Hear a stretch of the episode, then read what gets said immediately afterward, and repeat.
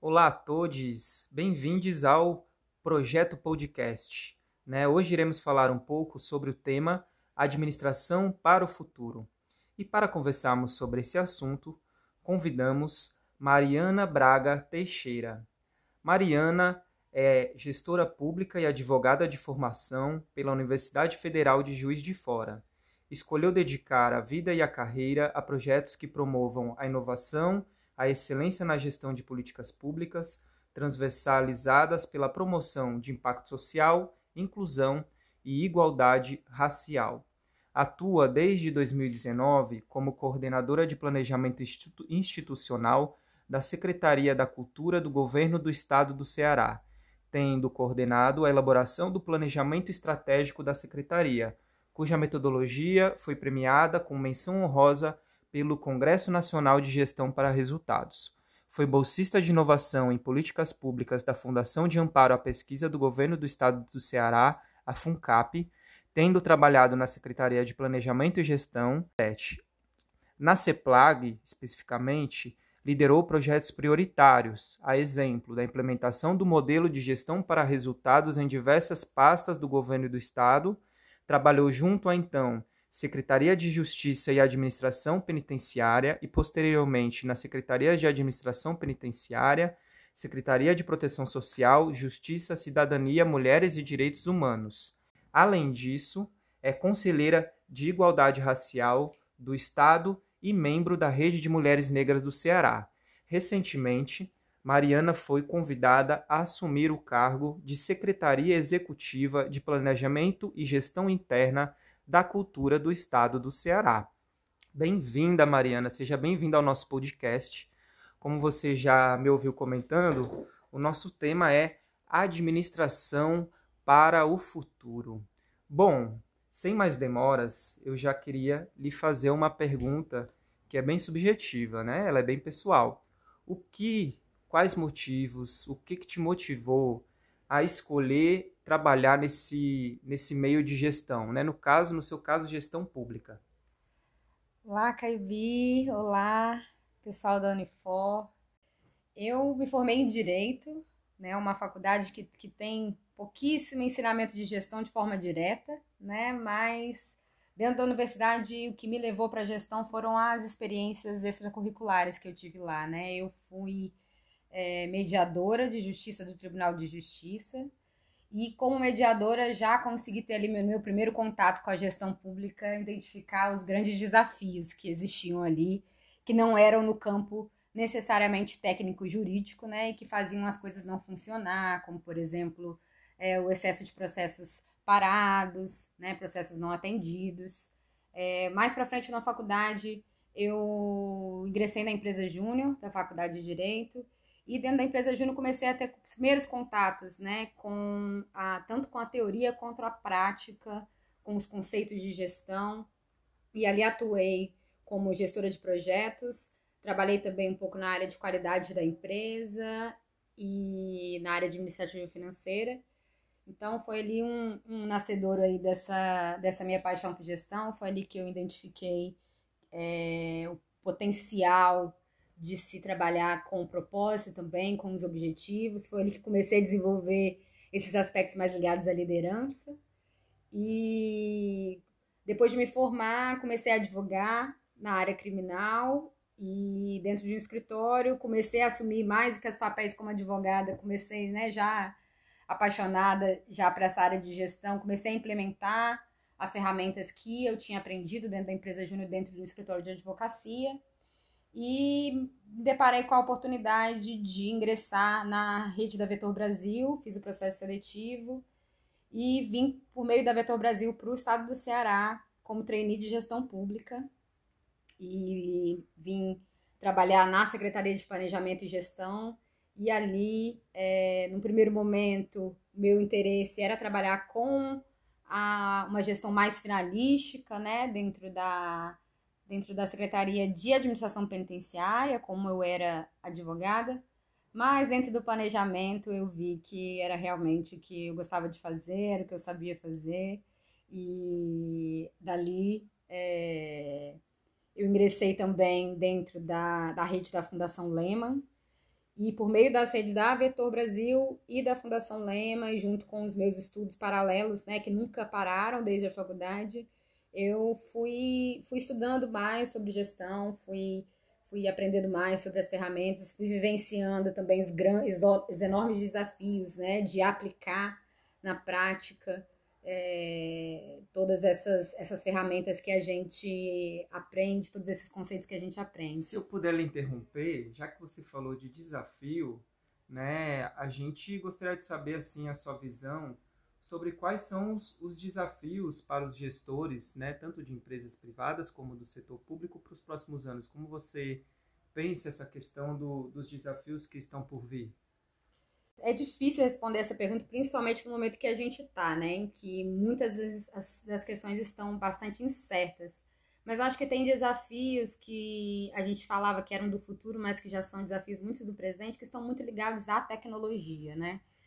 É, então, esses desafios tecnológicos, eles estão muito relacionados também com os desafios que, para mim, o principal desafio que a gente tem em termos de gestão, que é a gestão de pessoas, é, estão muito relacionados porque quando a gente fala de tecnologia, a gente precisa pensar tanto na seleção de pessoas, né, focada nisso, quanto numa estrutura organizacional que é direcionada para um, um, jeito novo de fazer as coisas. A gente precisa pensar em formação de pessoas também, né, porque a gente está num cenário em que a inovação é constante. A gente precisa pensar ter em mente né, a necessidade de que a gente qualifique as pessoas porque a gente tem, vai enfrentar, está enfrentando, né, um desaparecimento de algumas funções. Né? Hoje, muitos dos nossos softwares, muitos dos nossos sistemas, eles fazem muitas das funções que antes a gente fazia em planilha de Excel. Né? Então, a gente está vendo aí é, um novo perfil de gestor sendo cada vez mais necessário. Né? Aquele gestor que tem uma, uma formação mais multidisciplinar, que é mais ligado também a essas áreas das ciências sociais, né, que tem uma percepção melhor dessas áreas da sociologia, da antropologia, porque o desafio, por mais que ele seja tecnológico, ele é tecnológico e ele esbarra em pessoas, né, na gestão de pessoas, informar pessoas e liderar pessoas para uma outra realidade. Você está falando de tecnologia, né, e também de, de cultura organizacional um pouco, né? Então, assim, duas perguntas logo de uma vez, né? Você avalia essa questão da, da tecnologia de forma positiva ou negativa, né, nesse ambiente todo? E como é que você acha que deveria ser assim a nova maneira de pensar e agir das empresas e das organizações públicas nesse contexto de futuro ou nessa perspectiva de futuro? Bom, é difícil dizer se a tecnologia é boa ou ruim, porque a tecnologia é uma ferramenta, né? E aí ela pode ser usada das, das mais diversas formas. Mas eu encaro com excelentes olhos, né? Principalmente quem, para quem tem um foco mesmo em, em, construção de resultados, em políticas efetivamente, é, políticas efetivas, né? Em excelência em gestão, em entrega né, de resultados para a população, no caso, do setor público, que é onde está a maior parte da minha vivência de gestão, é, a tecnologia é uma super aliada, mas ela é também o nosso principal desafio, porque principalmente dentro da máquina pública a gente tem uma dificuldade é, de se atualizar na velocidade do mercado, né, uma dificuldade de formar as nossas pessoas para conseguir lidar com essa tecnologia, né, uma dificuldade também que está totalmente ligada com a cultura organizacional, de uma mudança mesmo cultural, né? uma mudança de forma de fazer as coisas. Então, é um perfil é, de um trabalhador que não necessariamente é aquele que está ali hoje, e não acho que a gente é, deve descartar esse profissional que está ali, mas a gente precisa de líderes, de lideranças que inspirem essas pessoas a enxergar a importância, né, a enxergar essa mudança de cenário, a enxergar essa necessidade de atualização, a enxergar é, a potência que essa tecnologia tem. É né? um desafio, mais uma vez, digo, de muito mais da ordem de gestão de pessoas do que mesmo de, de tecnologia, né? A tecnologia ela está aí é, para trazer uma série de facilidades, para viabilizar uma série de análises que eram muito mais difíceis, muito mais complexas, para viabilizar uma gestão é, focada em resultados de uma forma muito mais fácil, né? A gente consegue, enquanto gestores, ter acesso a um volume de informações de forma organizada é, para a tomada de decisão é, de forma muito mais breve, né, imediata, muitas vezes em tempo real, isso graças à tecnologia, né? Então acho que a tecnologia ela é uma grande aliada. Você está falando aí já de é, acompanhar indicadores em tempo real, né? Monitoramento, né? Então, é, fale um pouco sobre monitoramento, avaliação e é, resolução de problemas, né? Com base nessas perspectivas e desafios do futuro. Bom, para a gente monitorar né, e avaliar, que são desafios imensos, a gente precisa ter a organização alinhada em relação aos nossos objetivos. Né? Uma coisa que é muito, muito comum e muito nociva né, para a entrega de resultados é a gente ter os setores da organização é, ali preocupado só em preenchimento do dado, coletar aquela informação, não sabe nem para onde essa informação vai, qual é o objetivo disso, né? qual é o resultado que aquilo está é, tá entregue, por que, que se coleta aquele indicador, qual é a importância de se avaliar. Né? Então, eu acho que o desafio é, organizacional e de gestão de pessoas e de liderança, ele passa muito também nesses aspectos de monitoramento, mas, em geral, monitoramento e avaliação, eu acho que para a gente ter sucesso nesse trabalho, é preciso que toda a organização ela esteja orientada para um objetivo comum, que ela saiba né, qual, qual é o objetivo daquela organização, qual é o objetivo daquela medição, que isso não seja meramente um preenchimento de um indicador dentro de um sistema, dentro de uma planilha, né, que isso seja, na verdade, uma informação, uma coleta de uma informação que vai viabilizar a tomada de decisão, que vai viabilizar, isso precisa ser compartilhado com toda a organização, né? Que aquela pessoa que preenche o dado, ela tem que ter a noção da importância dele para essa gestão, a importância dele para a tomada de decisões, né? Esse compartilhamento das responsabilidades e esse diálogo, e isso está totalmente ligado com a liderança, é essencial para o sucesso do monitoramento e da avaliação. Excelente. É, você falou um pouquinho mais cedo também sobre esses perfis, né, de novos gestores, novas lideranças, muito adaptáveis, criativos, multi, é, com multiconhecimentos, né?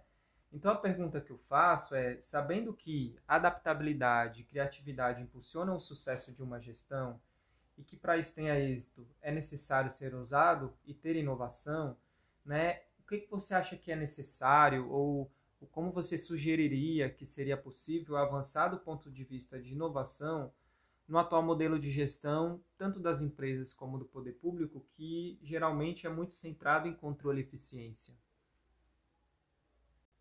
Eu acredito que a criatividade né, e a inovação dentro da gestão, ela está diretamente ligada aos perfis das pessoas que você contrata ali, né? Que você está ali cercado para construir é preciso que a gente tenha, e eu valorizo muito, é, equipes multidisciplinares e bastante diversas, de experiências de vida, de, é, de perfis étnicos, raciais, perfis econômicos, perfis é, de gênero, porque a gente consegue, conseguindo essa pluralidade de pontos de vista, a gente consegue encontrar soluções inovadoras em pontos que a gente não conseguiria né, se a gente reunisse dentro de uma sala pessoas que pensam exatamente da mesma forma. Né? Então, na perspectiva é, social, existem milhares de argumentos para que a gente, é, para que eu fale com vocês acerca de, é, da importância de construir um time diverso dentro da organização. Mas na perspectiva da inovação, da, da criatividade, da excelência, da entrega de melhores resultados, sem dúvida alguma, isso é essencial. Isso é essencial. Um time diverso consegue levar a gente a lugares que é, não seriam possíveis né, se a gente reunisse pessoas com o mesmo ponto de vista. Eu acho que a inovação está diretamente ligada a essa multidisciplinaridade e essa pluralidade de vozes no fazer da gestão. Bom, você falando sobre isso já engatilha uma próxima pergunta que a gente iria lhe fazer. Como você enxerga, então, né, mais afirmativamente, essas questões de diversidade, gênero e, enfim, tudo isso no futuro das organizações? Eu enxergo né, e desejo que as organizações elas compreendam as questões de diversidade, primeiro, para além da contratação de pessoas diversas para compor o time, né, dando de fato espaços é, de poder e decisão para que essas pessoas possam influenciar no futuro e nas decisões da organização e que elas empresas elas não foquem só na questão é, mercadológica né, para esse tipo de contratação. A gente tem visto, né, em razão de, uma, de muita luta de, de grupos é, vulnerabilizados, é, a gente tem visto alguns avanços né, que são, na verdade, muito mais simbólicos do que reais. Né? Algumas empresas fazendo processos seletivos específicos para pessoas negras, para pessoas com deficiência, né, tentando ampliar uma diversidade dentro do quadro de pessoal mas eu ainda vejo como uma questão muito tímida, muito longe do que deveria ser, né? muito longe do potencial que existe para as organizações, a importância de se ter um time plural e diverso para que se consiga entregar resultados efetivos, né? Porque plural e diverso é a nossa sociedade, é o público consumidor, seja de qual for o produto ou serviço que a empresa preste e para que a gente compreenda de fato as necessidades desse público, a gente precisa ter um time que compreende, né? Isso falando só nos aspectos mais de gestão, mas evidentemente existem aspectos aí sociais que perpassam tudo isso e aí eu vejo, enxergo o futuro com esperança, mas acho, Caibi, que ainda estamos bastante longe dessa compreensão.